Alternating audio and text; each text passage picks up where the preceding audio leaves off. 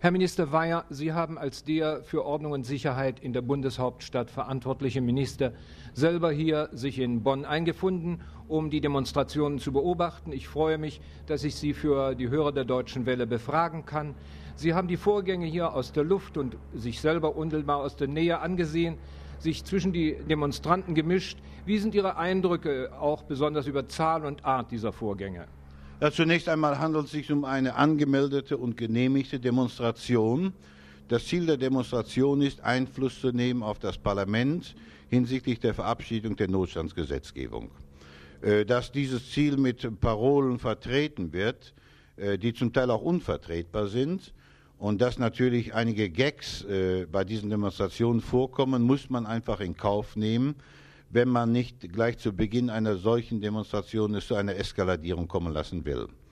Über die Zahl der Demonstranten ist im Augenblick äh, schwerlich etwas auszusagen. Ich rechne damit, dass etwa 20.000 Demonstranten in der Bundeshauptstadt sind. Es werden noch einige Tausend erwartet von der DGB-Kundgebung aus Dortmund, also um die 25.000 bis 30.000 maximal. Welche Informationen haben Sie, Herr Minister Weyer, bezüglich des Sonderzugs aus Ostberlin und anderer Eigentümlichkeiten dieser Demonstration? Handelt es sich dabei mindestens teilweise etwa um kommunistische Regie?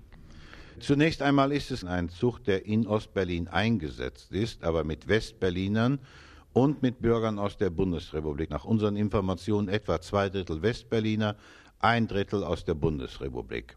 Sie sind heute Morgen angekommen. Ich bin am Bahnhof gewesen, habe mir das angesehen. Es wurden viele rote Fahnen mitgetragen, auch entsprechende Parolen auf den Spruchbändern. Aber ich habe den Eindruck, dass auch hier eine ordnungsgemäße Demonstration erfolgt. Haben die Demonstranten nach ihren Informationen und Eindrücken die Absicht, sich demokratisch zu verhalten, also jeder Eskalation zu enthalten oder bestehen Gefahren? Ursprünglich hat es ja gehießen, die Demonstranten wollten die Bundeshauptstadt mal gründlich durchrütteln. Ja, unter Durchrütteln kann man natürlich mancherlei verstehen. Äh, die Polizei hat hier keinen Zweifel daran gelassen, dass sie ihren gesetzlichen Auftrag erfüllen wird. Also für Ordnung und Ruhe und Sicherheit zu sorgen hat und insbesondere dabei den Schutz der ausländischen Missionen und der Bannmeile vorzunehmen, aber auch den Schutz der Bürger. Ich habe den Eindruck, dass in Bezug auf den Schutz der Bürger die Polizei überhaupt nicht einzuschreiten braucht war die Demonstrationsleitung von sich aus das äh, gewerkstelligt sieht. In Bezug auf die Bannmeile liegen bisher keinerlei Erkenntnisse vor, dass man beabsichtigt, in die Bannmeile mit Gewalt einzudringen. Ebenso fehlen Hinweise auf das gewaltsame Eindringen in ausländische Missionen. Besteht die politische Gefahr, dass nach dieser Demonstration von der äußersten Linken, nun wie schon bei einigen Regionalwahlen beobachtet zu werden schien, die äußerste Rechte daraus Vorteil zieht? Das ist nicht auszuschließen, äh, vor allen Dingen dann nicht, wenn es zu Gewalttätigkeiten kommt. Äh, die Reaktion der Bevölkerung auf solche Demonstrationen ist ja sehr unterschiedlich. Ein Teil der Bonner Bevölkerung hat diskutiert mit den Demonstranten, zum Teil sehr hart diskutiert. Der größte Teil der Bonner Bevölkerung nimmt überhaupt keine Kenntnis von der Demonstration, ist entweder nicht anwesend oder steht nicht auf der Straße, liegt nicht einmal in den Fenstern. Es könnte also sein, wenn es seitens der Demonstranten zu einer Eskalation kommen würde, was ich nicht annehme, dass natürlich dann eine Schockreaktion bei der Bevölkerung eintritt. Und es ist kein Zweifel, dass ein gewisser Zusammenhang zwischen Eskaladierung auf der linken oder auf der rechten, eine Reaktion auf der linken oder der rechten Seite herbeiführt. Ja. Unsere Hörer im Ausland wird ja ganz besonders interessieren, wie Sie und wie auch ein großer Teil der Bevölkerung auf diese Vorgänge reagiert. Sie sprachen schon davon, dass die Bonner sich im Wesentlichen zurückhalten.